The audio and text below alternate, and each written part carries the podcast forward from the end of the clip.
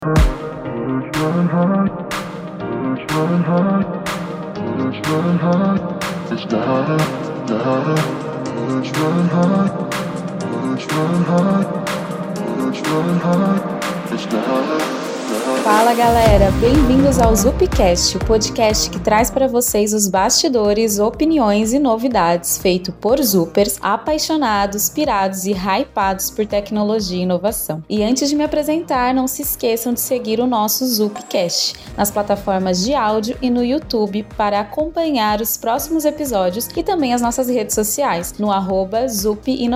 Meu nome é Lígia Vasconcelos e eu já estive com vocês no episódio sobre como a Zup faz produtos digitais, falando por lá sobre lasanha e produto. Se você quer saber como uma coisa se conecta à outra, é só correr lá e escutar o episódio depois desse daqui. Mas hoje nós vamos falar sobre como a Zup faz growth. Então, solta a vinheta e bora começar.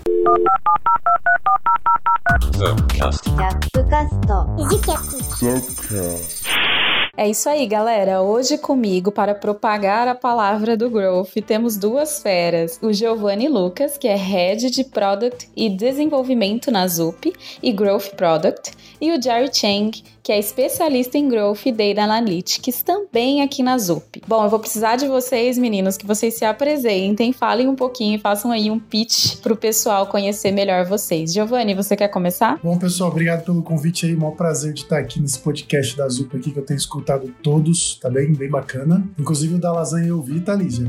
Ficou bem legal. Lasanha e produto. Bom, é, meu nome é Giovanni Lucas, né? Eu tô fazendo aqui oito para nove anos de, na área. É, trabalhando sempre com produto, mas eu comecei no marketing digital, é, eu passei por algumas startups, trabalhei no mercado de consultoria e hoje eu estou aqui como head de uma das, das tribos aqui da ZUP. É, eu sou o Jerry, Gerry, Xerri, Jé, pode me chamar como quiser, respondo a todas essas múltiplas personalidades que as pessoas me dão. É, já trabalhei com uma parte de coisa na vida, desde treinamento até marketing digital.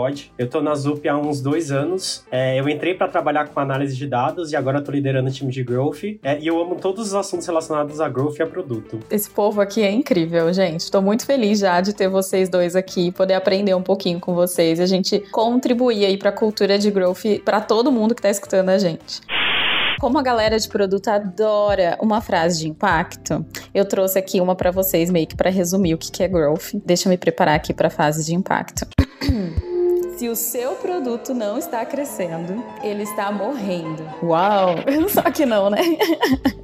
é sobre isso, basicamente, que a metodologia Growth ela vai trabalhar realmente, né? Então a gente vai sempre criar alavancas que possibilitem a expansão e o crescimento sustentável de produtos. Mas a pergunta que eu faço para vocês, e acho que para vocês ajudarem, é a pergunta básica mesmo. Como que a gente pode melhorar esse conceito, né? Se o seu produto não está crescendo, ele está morrendo. O que que é, afinal, growth? É, eu, particularmente, sempre que entra alguém novo aqui no time, eu faço um onboard com a galera e eu gosto muito de trazer a definição do Diego Gomes, que está lá no livro de Growth, que é um processo sistemático usado por empresas para aumentar suas bases de clientes e receitas, baseando-se em aprendizado e experimentação constante. Por que, que eu acho que essa frase é muito bem construída? Porque ela traz a ideia de que Growth não é bala de prata, não é algo que você começa a executar e do dia para a noite você tem resultados. Você precisa ter a organização e é, a cadência para conseguir dar vazão às coisas. E o seu foco como Growth sempre vai ser clientes e, e, e dinheiro. Aprendizado é, é, assim, é base essencial. Se você não está aprendendo, se você não está rodando experimento, significa que você não está fazendo growth. Bem legal. Assim, acho que é para complementar, o Jerry falou bem, falou bastante coisa sobre o que é growth. E eu acho que, cara, é, é, isso também. E no fim do dia também tem uma lição importante do que é growth, que é você conseguir, né, como ele falou, de experimentar, criar uma cultura de experimentação é um baita desafio, né? A gente tem vários cases legais aqui dentro da Zup, mas é um baita desafio, né? Mas no fim do dia, é, é você colocar algo rápido, né, barato e que você consiga validar se aquilo funciona ou não e depois você escala, né? Então, basicamente, processos de crescimento, eles precisam ser rápido e barato. Eu acho que essa é a maior lição, assim.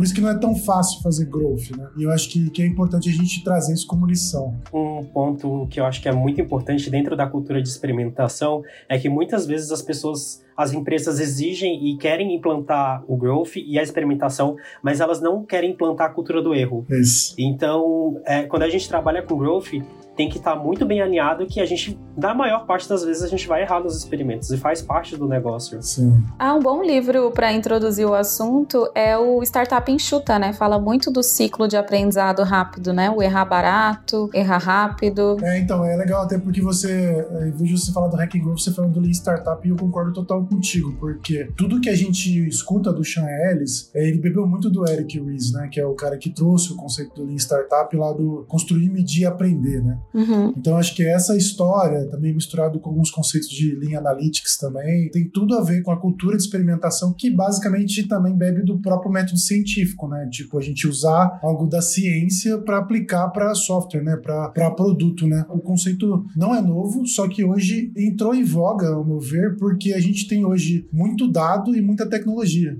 né? Então a gente consegue conhecer o usuário, conhece conhecer muito bem as pessoas, né? De forma rápida e em alguns casos até barata e a gente tem possibilidade de, de tecnologia para conseguir integrar um produto no outro, né?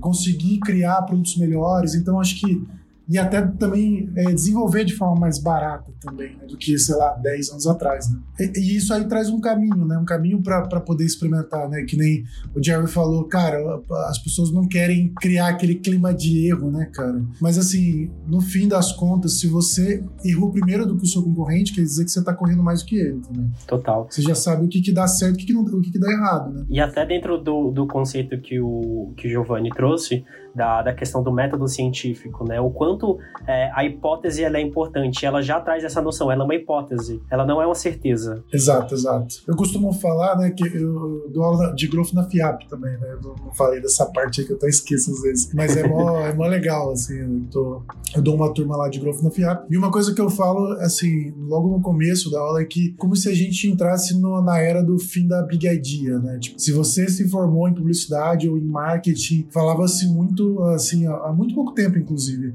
da tal da Big Idea, né? Se você, de você ter ideias muito grandes e maravilhosas e muitas vezes caras, né? Só que para você perceber e descobrir se você estava errando, se aquela ideia realmente funcionava ou não, se demorava muito tempo. Então, hoje, com a cultura de experimentação, né, a história de você subir algo rápido e barato, você consegue entender se aquilo realmente faz sentido ou não de forma rápida. Uhum. E aí você mitiga um risco lá na frente também, né? Então, acho que por isso que conecta muito também com, quando a gente fala de produto, com aquelas questões que o próprio Mark Kagan fala também lá no Inspired, de conseguir mitigar alguns riscos importantes, né? Acho que o Growth chega para isso. Não, total, gente. Achei incrível, porque a gente acabou passando por vários assuntos aqui. E aí eu gosto quando o Giovanni fala, não é um assunto novo realmente, é uma forma nova de ver as coisas, né? Ou de copilar as coisas para que a gente use ferramentas específicas para usar essa estratégia dentro das empresas. Porque a gente passou aqui pelo conceito do próprio Growth, de Lean Startup, de ágil e por várias citações de livros, né? Acho que no final a gente pode fazer um compiladinho assim de leituras essenciais. Inclusive a gente falou desse cenário de startup, né? Tem também uma outra frase bem famosa que não é o peixe maior, né, que come o peixe pequeno, e sim o peixe mais rápido que come é o peixe mais lento, né? Mostrando aí esse cenário de velocidade, de iteração, que a gente precisa sempre pensar em crescimento sustentável e aprender de maneira rápida e ágil. Eu fiz duas tatuagens recentemente, que é uma baleia e uma piranha,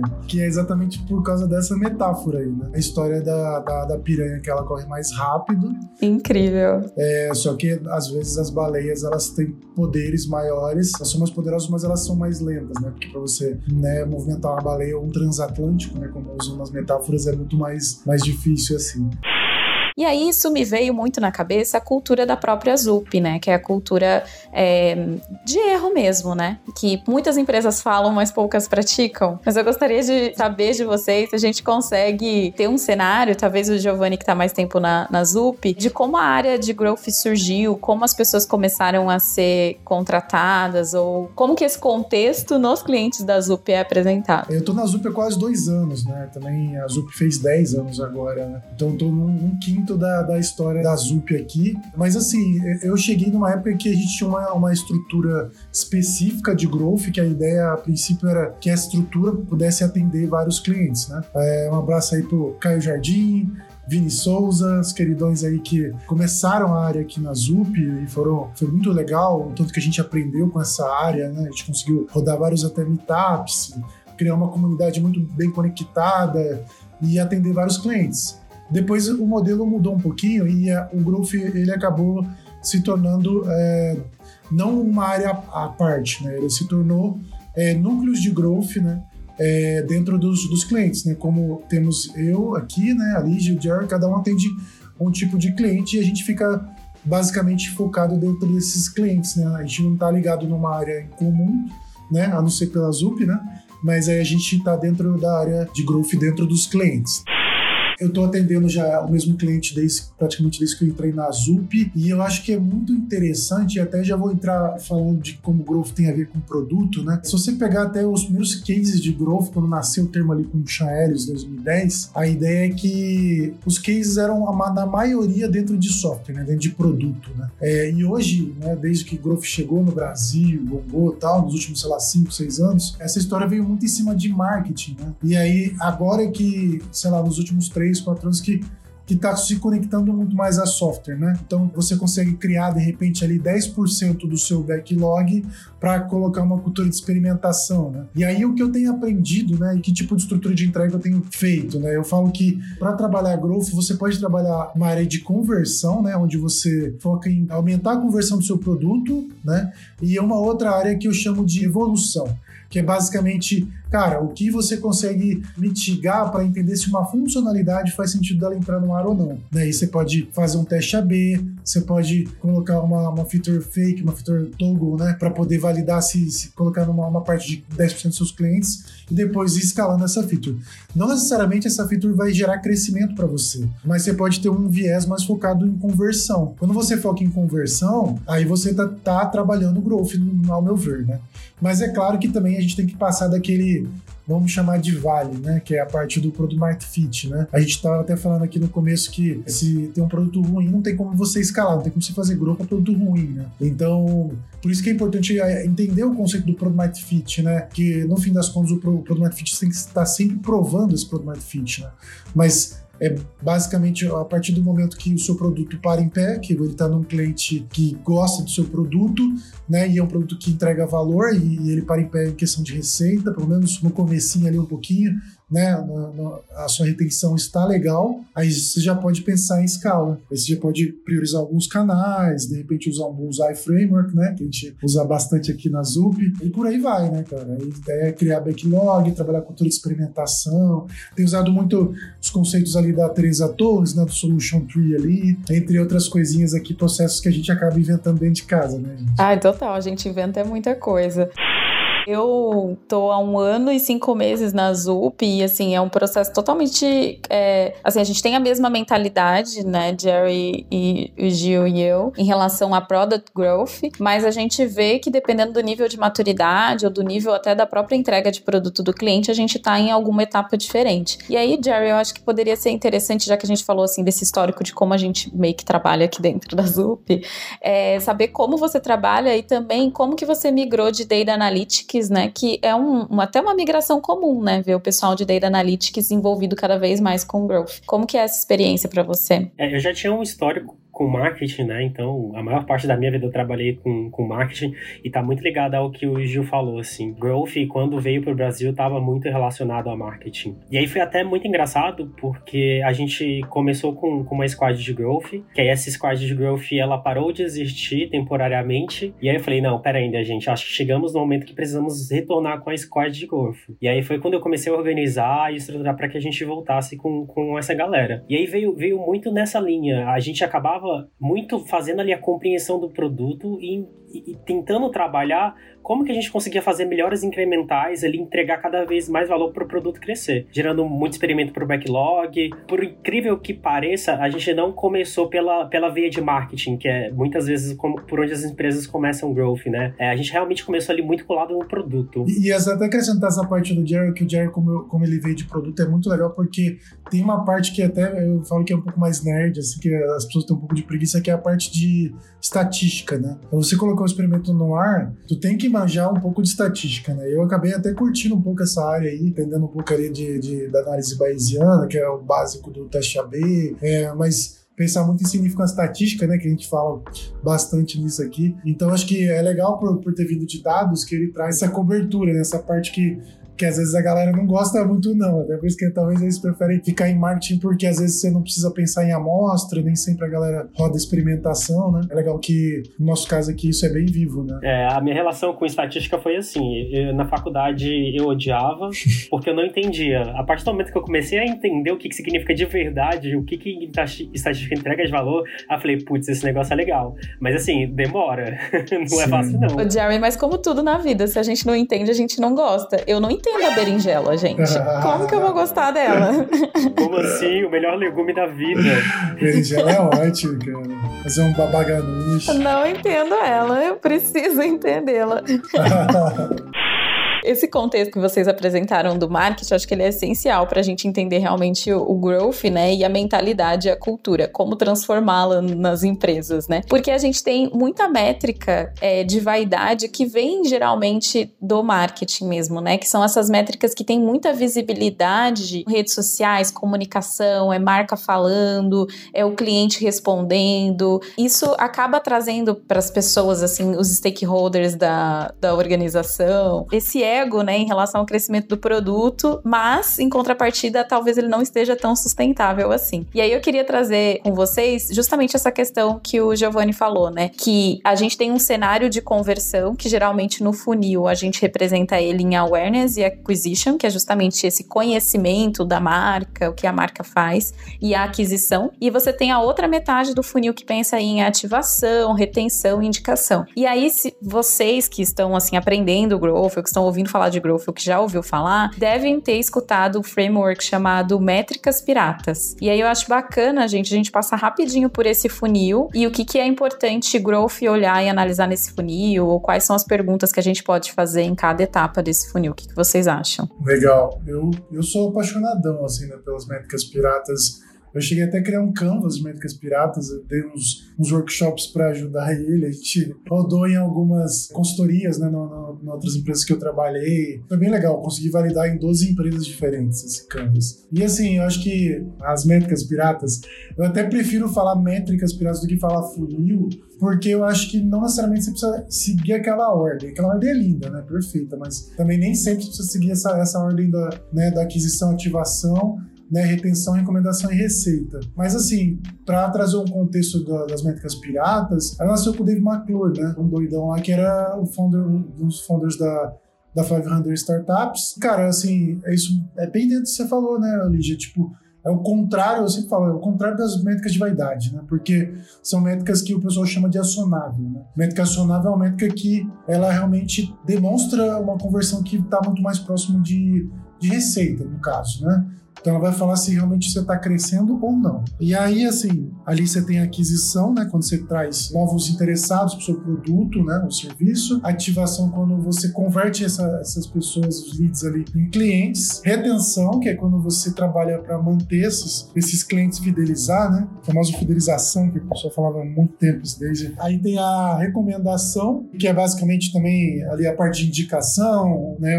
Você pode trabalhar member at member, você pode trabalhar algumas coisas relacionadas à gamificação. E por fim, tem a parte de, de receita que está muito dentro de, cara, como que você pode ganhar mais dinheiro com o seu cliente? Né? Então, tipo, o que, que dá para trabalhar de cross-selling, de upselling? E, e, e para mim, as métricas piratas, elas são uma, uma forma do seu produto crescer de forma holística, né? Nos tempos, uns dois anos atrás, o, o, pessoal lá da Growth Hackers lá de São Francisco, né? O pessoal da comunidade toda ali do, do Shine, eles, nas conferências falava muito sobre Holistic Growth, que é basicamente a galera parar de ficar pensando só em, em aquisição, né? Tipo, a gente quer botar, botar, botar lead para dentro, mas se você pegar algumas startups do Vale, a galera no geral, a métrica de retenção é, é importantíssima, né, cara? Se você só fizer aquisição e ativação, tu pode estar gerando um churn a longo prazo, né? principalmente se for uma empresa de recorrência. É, então, a métrica de retenção é extremamente importante. Eu acho que, engraçado, porque as métricas piratas acho que até deveria ser mais comentada do que, do que é hoje. Tem um método de piratas e vocês sabem por que, que é piratas, né? Só por causa do, do acrônimo do AAARR, que ele chamou de ah. é, isso é bizarro, é uma piada pronta, né? É, mas é só é, por isso que chama pirata. Sempre espero alguém fazer isso, mas é só, só pela graça. Eu lembro que durante o projeto, no planejamento estratégico, foi um ponto que eu bati muito. É, a gente não pode ficar olhando só para as métricas de vaidade. Então, a, a galera, quando você vê o pessoal vindo de mercado, é, o que, que se fala? Ah, número de usuários pô, quero crescer no número de usuários, mas o que, que isso te diz sobre a tua base, sabe? As pessoas estão usando o teu serviço, elas estão se fidelizando. E aí eu bati muito de frente e falei, olha, beleza, da porta para fora, a gente fala pra galera sobre o número de usuários. Da porta para dentro, a gente olha outros tipos de métricas. Com certeza, porque assim, não sei, você tem uma operação de uma diretoria de inovação dentro de um projeto é, X. É, você sabe que esses diretores, eles vão estar preocupados com algumas métricas de vaidade. Então, assim, elas vão ser úteis para você conquistar os seus stakeholders. Mas da porta para dentro, você tem que ter consciência total de que aquela informação não te dá muita, muito subsídio para o crescimento do seu produto. Então, assim, se for usá-la, gente, use com consciência, com moderação e saiba dentro de você que aquilo é uma métrica de vaidade. Mas é necessário que a gente olhe para outras métricas que a gente sabe que vai fazer muito mais diferença dentro do produto.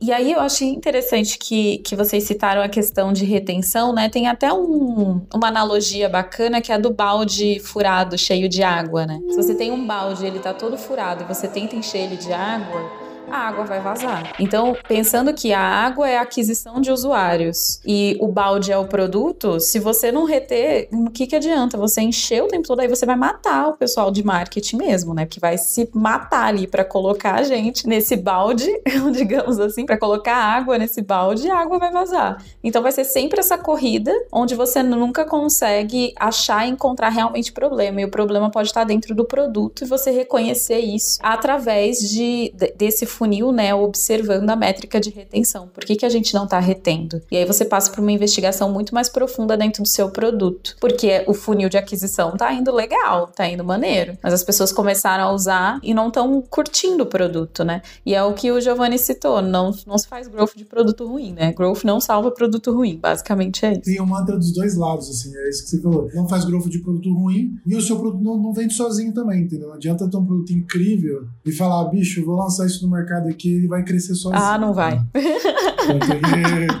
então não é porque um produto incrível, não é porque você criou um, um aplicativo que você aperta um botão e chega um carro para para chegar que se você não fizer um não, você precisa fazer um né? anúncio né? decente, é, você precisa achar os clientes ideais. Exato. Você precisa investir muito dinheiro. É, dá uma sofrida antes, né? Mas tem, tem que passar por esse vale aí, realmente. Se fosse fácil assim, tava todo mundo com empresa de sucesso, pois né? é, quantos unicórnios a gente não teria mais no, no Brasil, né, Jerry? Exatamente. ah, o Facebook é não ia ganhar dinheiro com ads, né, gente? O Google também não. Então, assim, todo mundo precisa de anúncio. Pois é, demais. Bom, a gente falou um pouco sobre o que é growth, a gente falou dessa visão holística de growth, que agora acho que a gente pode falar um pouquinho mais sobre o profissional que atua na área e se existe um time ideal, né, para rodar growth. O Jerry tá rodando Growth com um time bacana, Jerry, se você quiser jogar na roda aqui. É, eu acho que assim, sendo bem sincero, um time ideal é o time que faz sentido pro momento que você tá. Até antes de montar o, o, o, time aqui dentro, eu fiz uma série de benchmarks, conversei muito com, com várias pessoas para entender como que o mercado se posicionava na estruturação do time. Daí eu dei uma olhada para dentro de casa e falei, putz, Acho que muitas coisas do que o mercado tem aqui, talvez a gente dê, dê para fazer um pouco de diferente. Então, é muito comum você olhar para o mercado, por exemplo, e você ter um, UX é, barra UI, é, ter um desenvolvedor para você conseguir dar vazão ali aos experimentos. A gente estava tão colado como time de growth em produto que a gente conseguia realmente priorizar e organizar todos os nossos experimentos dentro do backlog de produto, sabe? Então a gente não, não tinha necessidade de ter um desenvolvedor dentro do time de growth. A gente, nesse momento, tem uh, um visual designer, que é para conseguir dar vazão às campanhas, toda a parte que a gente necessita ali. É, a gente tem um analista de dados, é, acho que é essencial a gente ter esse papel dentro de, de um time de growth para entender como que as coisas estão performando e para onde a gente pode ir, quais são as oportunidades que surgem. E a gente também tem um UX Writer, porque é, para a gente a parte de conteúdo é muito importante. Cara, é, hoje lá dentro do, da, da, estrutura que eu tô, a gente não tem um time dedicado, assim, bonitinho, como, como o Jerry falou, até porque, é, como, como ele disse, é, é, a gente tá num momento diferente, assim, né, e também um escopo diferente, enfim. Lá, a, o, o tamanho da tribo, tá? Tipo, são 100 pessoas. são 16 squads. Dentro dessas squads tem pessoas que têm skills de growth. Eu não tenho, na, na real, assim, uma pessoa, um growth hacker lá dentro da, da mas tem várias pessoas que têm skills de growth que a gente tem processos específicos para rodar experimentação, para pensar em escala, para fazer para aumentar a parceria, trabalhar alguma integração específica que vai melhorar. Né? Então acho que, como o Jerry falou, depende do momento. Né? Você está começando, hoje, e fala qual é o MVP, né? O MVP de time para growth. Né? Então, pra, o cara começou uma startup agora, né? Já trabalhou, já provou o Product Fit e, cara, é uma pessoa que consegue fazer uma, uma análise de dado rápido e uma extração de dados rápido vai te ajudar bastante, né? É legal também ter uma pessoa que vai te ajudar a melhorar o seu conteúdo, né? Se for um produto que tenha uma, uma um fluxo, uma jornada boa, grande de conversão, é muito legal trazer um ex-writer como o Jerry disse, porque é uma pessoa bem focada, até quase que um nível mais técnico, assim. O que mais? Eu acho que, é claro que uma pessoa de mídia também é importante, é super relevante, né? Hoje a gente fala muito de trabalhar com mídia, né? Um gestor de mídia entender também. Eu acho que são áreas que eu acho que é até legal você tentar trazer uma pessoa muito mais especialista do que generalista, né? E aí entra outras coisas, né? Por exemplo, é, tem escopo de, de SEO também, que eu acho que dependendo da área que você trabalha, uma pessoa que vai te ajudar com alguma integração ou outra. Hoje, para montar um time de growth, eu gosto de ter um front no time, assim, né? Que vai trabalhar front-end ali, uhum. que vai conseguir melhorar a minha experiência ali, porque uma das ferramentas que a gente mais usa lá acaba sendo o Google Optimize, né? Que a gente usa a, a família Google ali, então super ajuda para fazer essa, esse processo de experimentação. Mas é isso, acho que uma pessoa de dados forte, uma pessoa de mídia forte. Aí, se você tiver uma interface muito mais focada em produto, tem que ter um, um front focado em growth também, que pelo menos 10% do tempo dele ele te ajuda a levantar isso, né? E se você puder também traga uma, uma UX ou um UX que vai te ajudar muito a otimizar a experiência, né? Que é extremamente importante, vai te trazer uma, uma experiência mais rápida e mais barata. Não, com certeza. Eu tenho acreditado muito mais em growth como cultura mesmo. E aí, assim, ó, óbvio que dependendo da estratégia da empresa, você vai ter que montar um time. Mas eu acredito que esse time ele pode se comportar assim como times de data analytics ajudam ou fazem workshops para alimentar a cultura de dados, assim como times de problem space fazem workshops e ajudam as pessoas a entenderem o problema mais do que a solução evolução. Eu acho que o time de growth também tem que ser esse, esse grande pastor aí e trazer o rebanho para perto da cultura, né? E, e, aí é isso que eu acredito muito, porque a gente tem visto muitos nomes no mercado agora, né? É, Growth Analytics, Growth Marketeer, Growth Ops também, agora que cuida da operação de growth, é, Growth Product, enfim muitos nomes, mas que no fim do dia eu acho que é, se a cultura está implementada dentro do time, o profissional ele vem muito mais para organizar aquilo, para organizar a área, para organizar as métricas, para focar mais do que efetivamente para executar sozinho, porque não vai conseguir executar sozinho, né? é, então, basicamente, concordo muito com vocês, gente, e acredito nesse, nessa forma de trabalhar growth, né? Se você tem uma área que essa área passe todas as outras áreas da empresa, em todos os outros squads, enfim, a maneira com que você se organizar para passar a cultura growth para os outros squads.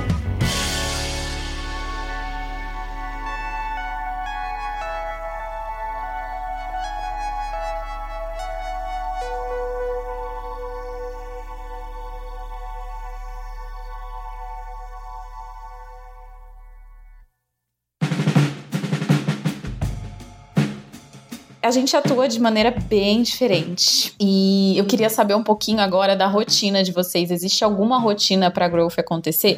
A gente citou muito aqui a questão da experimentação. Onde que ela entra na rotina? Como que a gente tem uma rotina ideal de growth? Assim, a empresa vira e um dia para e fala, putz, a gente executa growth aqui. Existe essa rotina? Eu sempre comento aqui com o pessoal que a gente vive um processo cíclico dentro de growth, né? A gente tem dois principais pontos de partida. Um é a parte de ideação e outra a parte de de análise. Algumas vezes a gente tem uma ideia e fala, putz, peraí, ainda vamos dar uma olhada aqui nos dados para ver se essa ideia tem algum sentido ou não. Às vezes a gente já descarta é, uma ideia mesmo no, no, processo de análise. Beleza, ideia faz sentido, vamos trabalhar ela na priorização? Priorizou, vamos testar. Daí a gente volta para a parte de análise. Pô, deixa eu ver os resultados. Fez sentido? Não fez? O que, que a gente aprendeu disso aqui? Vamos escalar? Não vamos? Será que a gente vai retestar? Vai mudar? O que, que a gente vai fazer com isso? E aí esse, esse processo é contínuo, né? Legal, é, eu tô com o Jerry também, é isso isso. Eu, eu só separo um pouquinho da, da ideação, implementação e, e, depois a análise, porque às vezes a esteira de implementação nossa aqui não, é, pode demorar um pouco mais. Eu,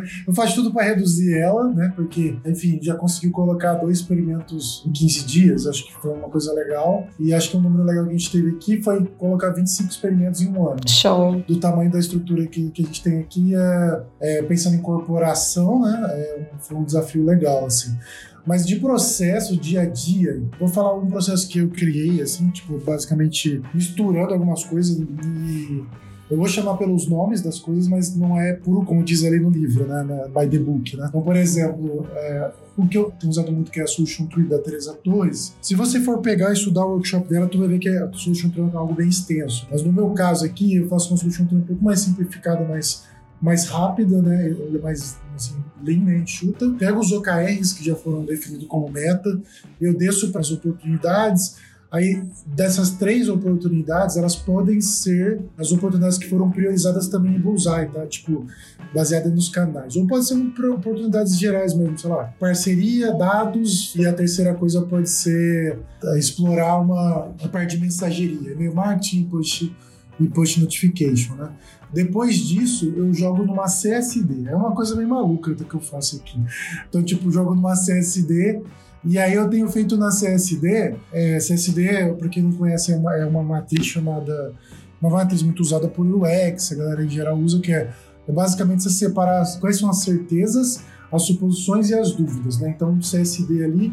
E aí, dentro desse, de cada uma dessas siglas, na certeza eu, eu chamo de estruturante. As dúvidas eu chamo de riscos, né, que é até no final, e no meio, a suposição, eu chamo de hipótese.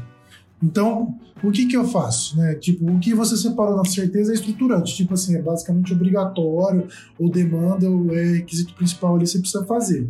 O que está na dúvida, normalmente é uma área um pouco mais de risco, né? Então, talvez fa faz sentido fazer, mas é muito mais arriscado. E na suposição ali no meio, que entra dentro da hipótese é porque você ou gerou um dado e falou, cara, nunca fizemos isso, e pode ser que seja interessante porque o, o concorrente faz, tem alguns bens que me trazem isso, isso que, que eu faço, ou esse meio de suposição pode ser também tipo, cara, nunca fizemos isso, eu acho que é uma ideia meio maluca, mas pelo meu feeling, pela experiência que a gente tem aqui, eu acho que vai dar super certo, entendeu? Sei lá, é, ah, na quinta-feira, na quarta-feira tem um pico grande aqui, e eu acho que pode ser pelo jogo, jogo do Corinthians ou pode ser porque tem jogo de futebol. Toda quarta-feira tem um pico que ninguém explica, ou é, ou é o BBB do, do. a final do BBB, que acho que é na terça, sei lá, o paredão. Então, sei lá, você tenta pegar algum contexto, tenta pegar uma ideia ali que, que, que, é, que pode ser meio absurda, mas pelo filme você puxa ela, ela pode entrar também como uma suposição. Aí você pega toda essa suposição e joga para uma matriz impacto-esforço. Então um quebra-cabeça aqui, tá, gente? É meio louco. E aí, dessa matriz do impacto e esforço, você consegue ter uma temperatura ali do que tem esforço maior, né? E do que tem um impacto maior, e você faz um equilíbrio. Normalmente aquele quadrante que fica basicamente do lado do alto, do lado direito, na parte mais para cima ali, vai ser as hipóteses que você vai ter que validar. E a partir delas, você cria suas. Desculpa, ali já vai ser os experimentos, né? É claro que depois você vai ter que refinar, né? Você vai ter que fazer um experimento bem rápido e barato. É mais ou menos é um processo meio maluco que a gente tem, tem feito lá em algumas squads, tá dando super certo, mas é uma rotina meio doida aí, assim, que tem dado certo pra gente. É isso que a gente tem feito normalmente. Ah, é incrível. E o Giovanni tentou, a gente se esforçou aqui para explicar num podcast sem slide. Então, assim, moral pro Giovanni tentando explicar as ideias loucas da cabeça dele. Mas a gente só reforça aqui que ele tem um curso, tá? Procura pelo nome dele no Google, que com certeza vai estar tá ranqueado lá. Ah, legal. Chama no LinkedIn que é nóis. Chama no LinkedIn. Muito bom, muito bom. Só gesticulando aqui, né? Agora tá vendo só as mãos aqui do descendente de italianos aqui. Tá pois é, depois desse episódio vão falar e coloca live no YouTube, porque a gente queria ter entendido o que, ah. que o Giovanni tava falando. As doideiras. Muito bom. Mas, gente, acho que é, a gente falou muito de experimento, né? E, e o Giovanni agora conseguiu, a gente espera que sim, falar um pouquinho sobre o processo de experimentação dele. É, Giovanni, tem alguma ferramenta que você chegou a falar sobre essa questão de estatística, né? Acho que Jerry também. Jerry, se quiser complementar, na verdade, tem usado alguma ferramenta para ter essa visão estatística na hora da experimentação? Existem várias ferramentas, tipo, desde as mais simples, tipo, você joga no Google, como calcular uma amostra. Vai vir uma série de, de ferramentas aí que vão te ajudar a, a calcular é, amostras. Vai depender muito do método estatístico que você vai querer utilizar para validar aquele, aquele experimento. Eu acho que, que é isso mesmo. Né? Tipo, e, e, tem vários, né? Tem vários. Tu, tem o Optimizely, tem o Optimize do Google, VWO, tem várias ferramentinhas para você fazer. Tem até empresa que acaba criando sua própria ferramenta para fazer experimentação, como a gente fez aqui no Azup, né? A gente tem uma ferramenta chamada Charles, né? Que ele ajuda a fazer o que a gente chama aqui de, de deploy in circles, né? Basicamente, você criar ali algumas versões e botar elas para entender qual, qual performa melhor, né? De ferramentas em geral, a que eu mais uso hoje é uma ferramenta que é muito nova, muito moderna, chamada Planilha. eu, ia, eu ia até falar, gente, vocês estão muito chique ninguém usa Excel, é, eu tô com vergonha. Eu adoro Excel, eu adoro. Eu até falo que, que pra você ser uma pessoa de growth muito boa, assim, você tem que manjar de Excel, tem que pelo menos gostar, entender. Cara, Excel é lindo, maravilhoso. Só que eu tenho gostado muito do, do Airtable, né? É uma ferramentinha legal para você criar um bom fluxo. Foi uma indicação do Vini Souza, beijão Vini Souza. Eu reclamei muito quando você me indicou essa ferramenta, hoje eu amo ela, você sabe disso. é o Mas, famoso chutou o balde foi buscar. Eu exato, adoro eu também exato, essa ferramenta. Exato. O, o Airtable não é uma ferramenta mágica, não traz nenhum hack, assim, que nem a galera fala, mas ele é uma ferramenta, ele basicamente, eu falo que é um Excel com super poderes ali. Então, os filtros que ele permite você fazer te ajuda muito para que você faça uma parte muito chata de growth, que é a documentação. Mas muito importante. Porque, no fim das contas, é você entender o que deu certo e o que deu errado. Né? E se você documentar bem, você consegue não repetir os mesmos erros, né?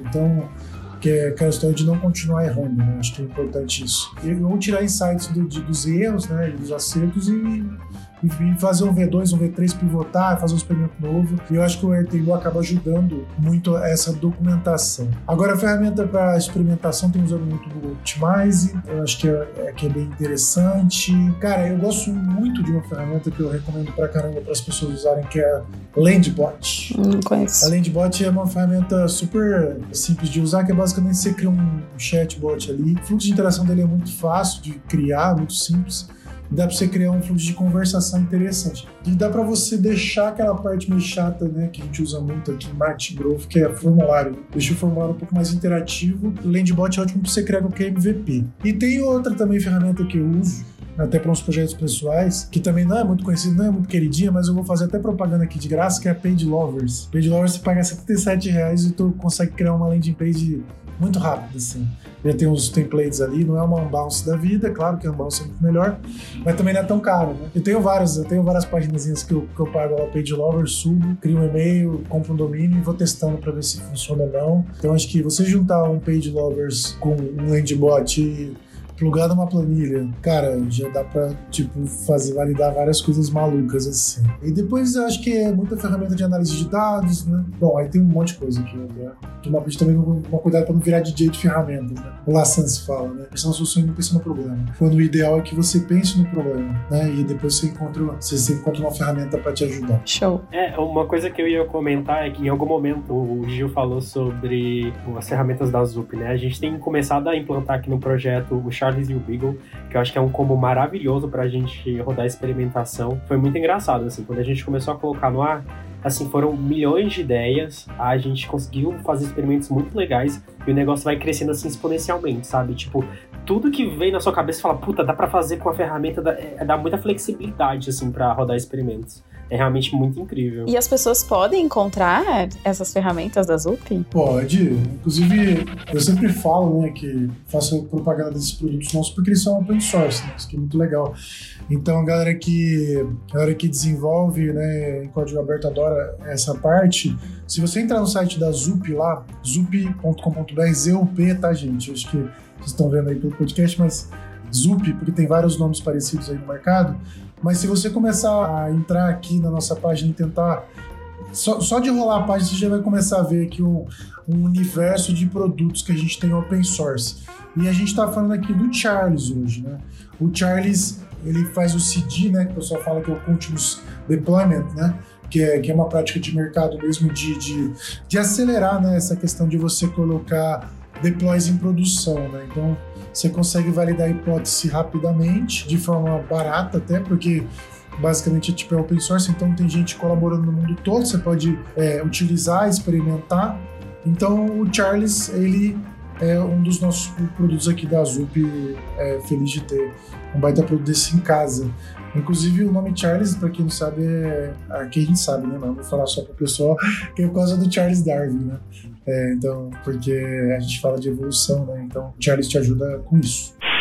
Acho que a gente chegou até a falar da fase ideal para a gente começar a aplicar growth, mas eu acho que vale a pena a gente retomar isso caso alguém já esteja super exciting, super empolgado, ah, vou aplicar growth na minha empresa, ou vou aplicar growth no meu projeto. O que, que vocês acham da gente falar rapidinho sobre as fases e em qual fase é ideal a gente começar a pensar em, em growth? As fases do produto. É, essa foi até, não sei se vocês lembram, mas no comecinho eu falei que a gente tinha uma squad de growth, que ela parou de existir, foi exatamente por causa disso. O produto, na hora que a gente montou, a squad, na verdade, ele ainda não estava na fase de crescimento. É, o Gil falou brevemente, falou sobre isso, é a questão do você atingir o PMF, sabe? Você tá de fato resolvendo uma dor, o, seu, o cara fala e olha para o seu produto e fala, putz, é, sem isso minha vida ficaria mais difícil. Nesse momento você fala, putz, eu acho que tá na hora de, de começar trabalhar crescimento. De forma muito prática, é, eu acho que é assim. Boa, é isso mesmo. E assim, acho que eu até escrevi um artigo aqui no LinkedIn, de tanto que me perguntavam isso. Cara, qual é a hora certa de trabalhar com golfe? E realmente é uma dúvida importante, uma dúvida que tá em muita gente, mas é isso que o, que o Jerry falou. Né? A gente tem que correr atrás do Product Market Fit, né? Então, o Product Market Fit, ele basicamente é o momento em que o seu produto para em pé, né? Eu costumo falar que é basicamente você tem um produto bom e tá no mercado bom, tem uma retenção legal. Depois desse momento, tem até uma pirâmide que o Sean traz que ele fala que é, é, o transition to growth, né? É tipo, você se prepara para olhar as, as, as, oportunidades ali e depois você faz o growth. Então é o PMF, né? O Product Fit, o transition to growth e, depois você vai pro growth. E eu tenho uma teoria meio maluca aqui, mas enfim, também tenho um embasamento, não é tão maluco assim. Mas eu tenho, tenho, até um artigo aqui no meu LinkedIn que é qual a hora certa de investir em crescimento. Né? Então, assim, depois que você chega naquela parte do growth, né? Tipo, cara, vou fazer growth agora. O que, que qual que é o setup? Né? O que, que você precisa começar fazendo? Aí eu separo isso aí em três fases que eu chamo de pré-growth, growth e keep growth. O pré-growth tu vai olhar os dados, né? Fazer o, o famoso tagueamento, né? Que a gente fala quando faz é, trabalha com produto. Então, ou até site mesmo, né? Quando você trabalha com site, um SaaS, né? Você tem que marcar bem o seu produto onde o cara vai clicar, né? Para você gerar as métricas de forma corretamente. E aí você pode gerar, de repente, um Tableau, um Google Data Studio, etc. E essa parte é basicamente o setup, né? E você já começa a fazer uma otimização de, de conversão, o famoso CRO. Depois tem outras fases mais avançadas. O Growth já, já é uma parte que você já tem os seus dados em pé, já tem volume suficiente, você pode já começar a fazer os testes AB multivariado, pode já acompanhar melhor e fazer um cohortzinho legal, olhar as métricas lá que a gente chama de DAO ao mal, né, que é, é Daily Active Users, né, usuários ativos diários, usuários ativos mensal ou semanal, né. E por fim é a parte mais, como que eu chamo, que é o Keep Growth, que eu falo que é o Nirvana, né, como tipo, o futuro do Growth, né, tipo que é o Machine Learning, né, muita automatização,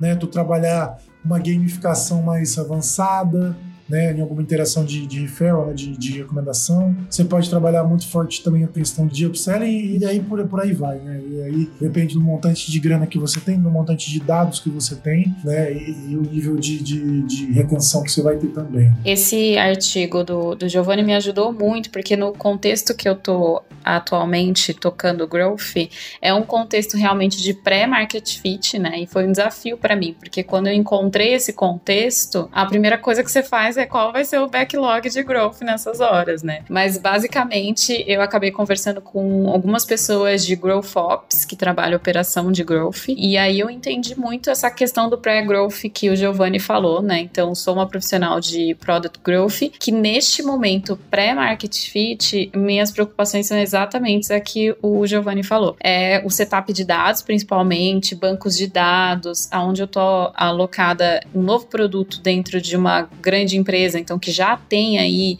o setup de dados, como que a gente incorpora um novo produto a esse contexto, o analytics, o CRM, é, muita entrevista com stakeholders do projeto para entender preocupações e também gatilhos, né? Porque acho que as áreas podem contribuir muito com o growth dentro de um novo produto na empresa, né? Construção de personas, então eu tô alocada dentro de um time de design aprendendo muito. A gente está fazendo a construção de jornadas. Então, para quem acha que pesquisa com usuário, é, persona, jornadas não são entregáveis que o profissional de growth deveria saber, vocês estão super errados, porque no caso, aprendi muito sobre isso e utilizo muito, e eu vejo cada vez mais cases atrelados a, a esse conhecimento profundo em relação a, aos usuários, que vai contribuir realmente com o seu crescimento de produto, né? Atrelado às estratégias que a gente pode falar mais agora para o finalzinho da conversa.